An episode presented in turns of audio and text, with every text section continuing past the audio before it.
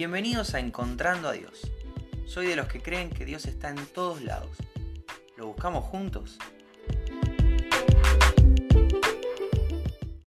Hola, ¿cómo estás? Bienvenido, bienvenida al episodio de hoy de Encontrando a Dios.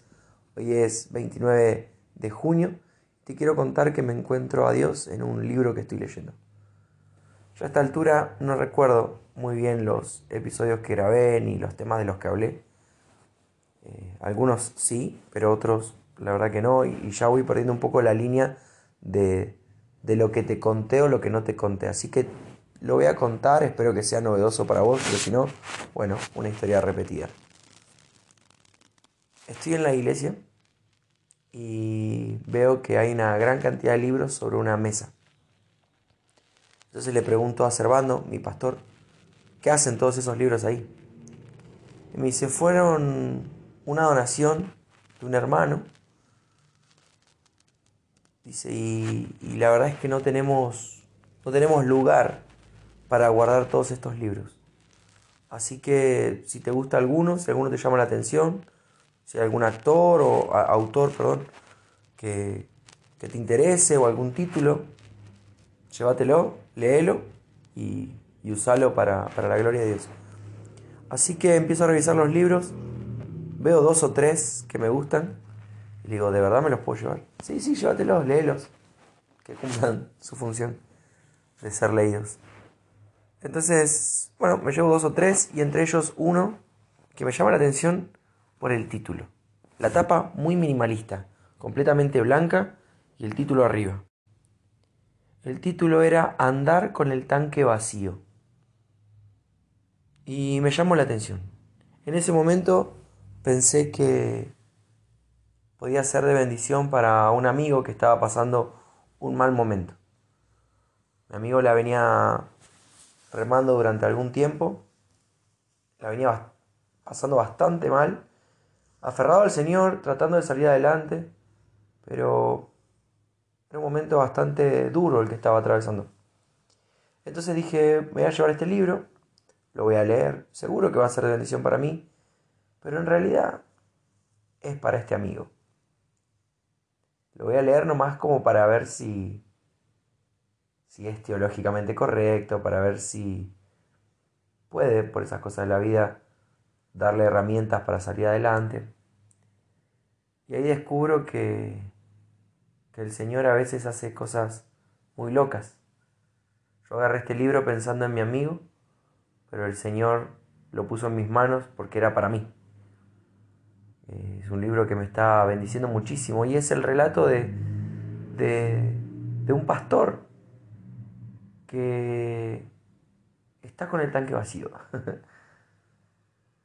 el ministerio, su estilo de vida y demás hicieron que se desgaste, que tenga mala cara todo el día, que haya perdido el gozo en su ministerio. Gracias a Dios no, no es, una, no es una realidad en mí, pero sí me bendice mucho, me, me, da un montón de herramientas para cuidarme a mí y a las personas que me rodean, para no llegar a este punto de, perder el gozo de servir al Señor, que debe ser lo más maravilloso que hay. Sin embargo, somos humanos y, y nos cansamos, nos enojamos, nos enroscamos, perdemos energía tal vez en cosas que, que no tienen que ver con nuestro llamado, con nuestro ministerio. Y un poco de todo eso es lo que va a ir diciendo este autor. De pronto hoy estoy leyendo un, capítulo, todavía no lo terminé, al libro, pero el, el pastor que escribe cita el Salmo 23. Te lo quiero compartir. En el contexto, el autor dice, que, que para atravesar toda esta situación y, buscando ayuda y, y en oración y en los procesos, esperando en los procesos del Señor, una palabra que le daba paz. Era un versículo de, este salmo, eh, particularmente ese que habla de, las aguas de reposo, de que el Señor nos pastorea y nos lleva a aguas de reposo, aguas tranquilas, para descansar, para recuperar. Pero no me quiero quedar solo con ese versículo y te quiero compartir todo el Salmo 23. Son solamente seis versículos, así que te los, te los voy a leer. Dice lo siguiente. El Señor es mi pastor, nada me faltará. En lugares de verdes pastos me hace descansar. Junto a aguas de reposo me conduce. Él restaurará mi alma. Me guía por senderos de justicia por amor de su nombre. Aunque pase por el valle de sombra de muerte, no temeré mal alguno, porque tú estás conmigo. Tu bar y tu callado me infunden aliento. Tú preparas mesas delante de mí en presencia de mis enemigos. Has ungido mi cabeza con aceite, mi copa está rebosando. Ciertamente el bien y la misericordia me seguirán todos los días de mi vida, y en la casa del Señor moraré por largos días. Este fue uno de los primeros versículos que me aprendí de memoria. Eh, no el primero, ya, ya te grabé sobre, sobre el primer versículo que pude memorizar. Este era otro que, que mis viejos nos hacían repetir a mi hermano y a mí. Y, y aparte de ser una imagen muy linda, aparte de ser Dios a través de David, haciéndonos llegar este mensaje de su parte, es, es, es maravilloso todo lo que hay para, para, explotar, todo lo que hay para aprender, todo lo que hay para, para mirar de este versículo, todo lo que hay, en definitiva, para encontrarse con Dios. El autor hablaba de, de esto de junto a aguas de reposo me conduce, pero yo me quiero centrar más que nada en esta idea del Señor como, como nuestro pastor.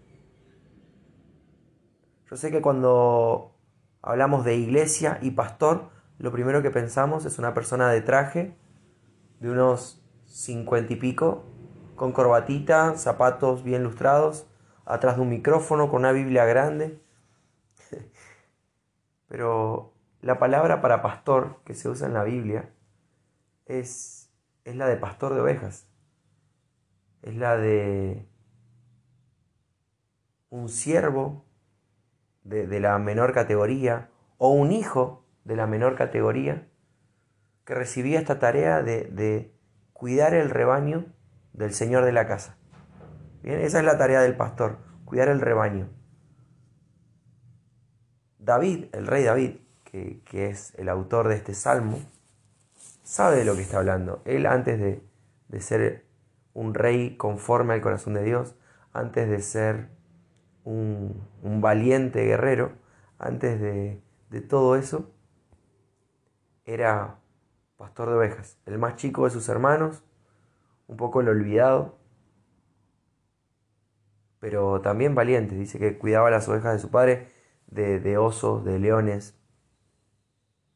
a pesar de, de, su contextura física chiquita, él, él hacía esa labor. Entonces sabe de lo que está hablando no se considera el mejor pastor del mundo. De hecho sabe que hay un pastor mejor, que es Dios, que es Jehová. Y, y fíjate esta primera fase, esta primera frase, perdón. El Señor es mi pastor, nada me faltará. Dios se encarga, va a seguir desarrollando, de, de llevarnos a pastos delicados, a pastos verdes, a pastos que hacen bien. Se encarga de llevarnos a esas corrientes de agua que, son de reposo, que son aguas tranquilas. Dice que Él restaura nuestra alma. Que por amor de su nombre, o sea, por, por, como por una promesa hecha a sí mismo, e, esa es la expresión más o menos, dice que, que por amor a su nombre es que nos guía por senderos de justicia que podemos estar atravesando tal vez en algún momento valles de sombra o de muerte, esos, esos periodos oscuros donde vemos todo, todo negro alrededor, donde parece que no hay luz al final del túnel. Pero aunque pasemos por esos valles, aunque nos toquen atravesar esas situaciones, no temeré mal alguno, dice David, porque Jehová está conmigo. porque Dios está a mi lado. Entonces es, es hermoso todo lo que va a desarrollar este salmo. Tu vara y tu callado me infunden aliento. La vara era para un golpecito, una disciplina en el momento justo.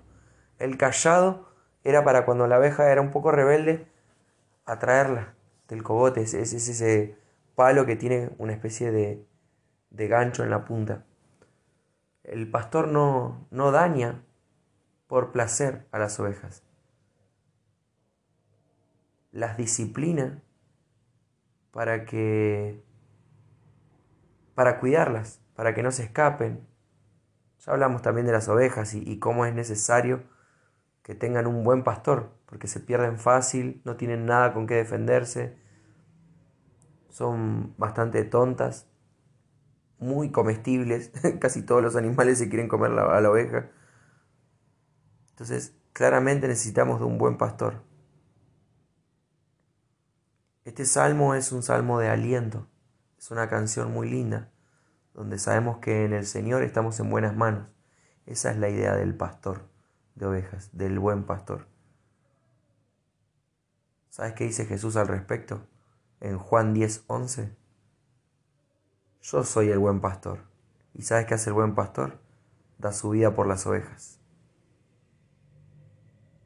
En 1 Pedro 5, 4 se menciona a Jesús como el príncipe de los pastores, como el pastor de los pastores.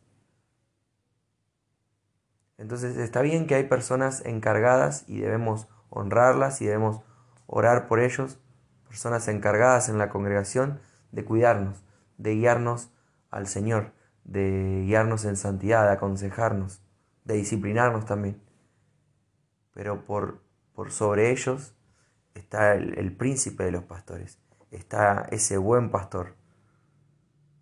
Que no importa la situación por la que esté pasando, Él está al lado mío. Que encuentro aliento en su disciplina. Que, que me siento tranquilo porque el Señor está conmigo. No tengo miedo a ningún tipo de mal. Porque Él está conmigo. Se encarga de que coma una buena comida de que tome un buen agua. Y estos son símbolos maravillosos. Se encarga de que no me falte absolutamente nada. Así que en este libro que habla de, de, animarse en el Señor, me encuentro con este versículo y este versículo me lleva a encontrarme con Dios. Importante es que podamos confiar en que el camino que estamos caminando hoy es por el que nuestro pastor el pastor nos quiere llevar. No estoy hablando de un ser humano de carne y huesos, falible. Estoy hablando de el príncipe de los pastores. Estoy hablando de, de Jesucristo, que es tan buen pastor que da la vida por sus ovejas. Y eso lo sabemos. En ese sacrificio es que encontramos salvación. Así que esto te quiero compartir hoy. Espero que, que puedas encontrarte a Dios. No ánimo en lo que yo te pueda decir, no ánimo en una frase bonita, en una linda canción, sino ánimo en que el Señor te está guiando. Y si Él es quien te está guiando, todo va a estar bien. Eso te quiero compartir hoy. Espero que te bendiga y si Dios quiere, nos volvemos a encontrar mañana.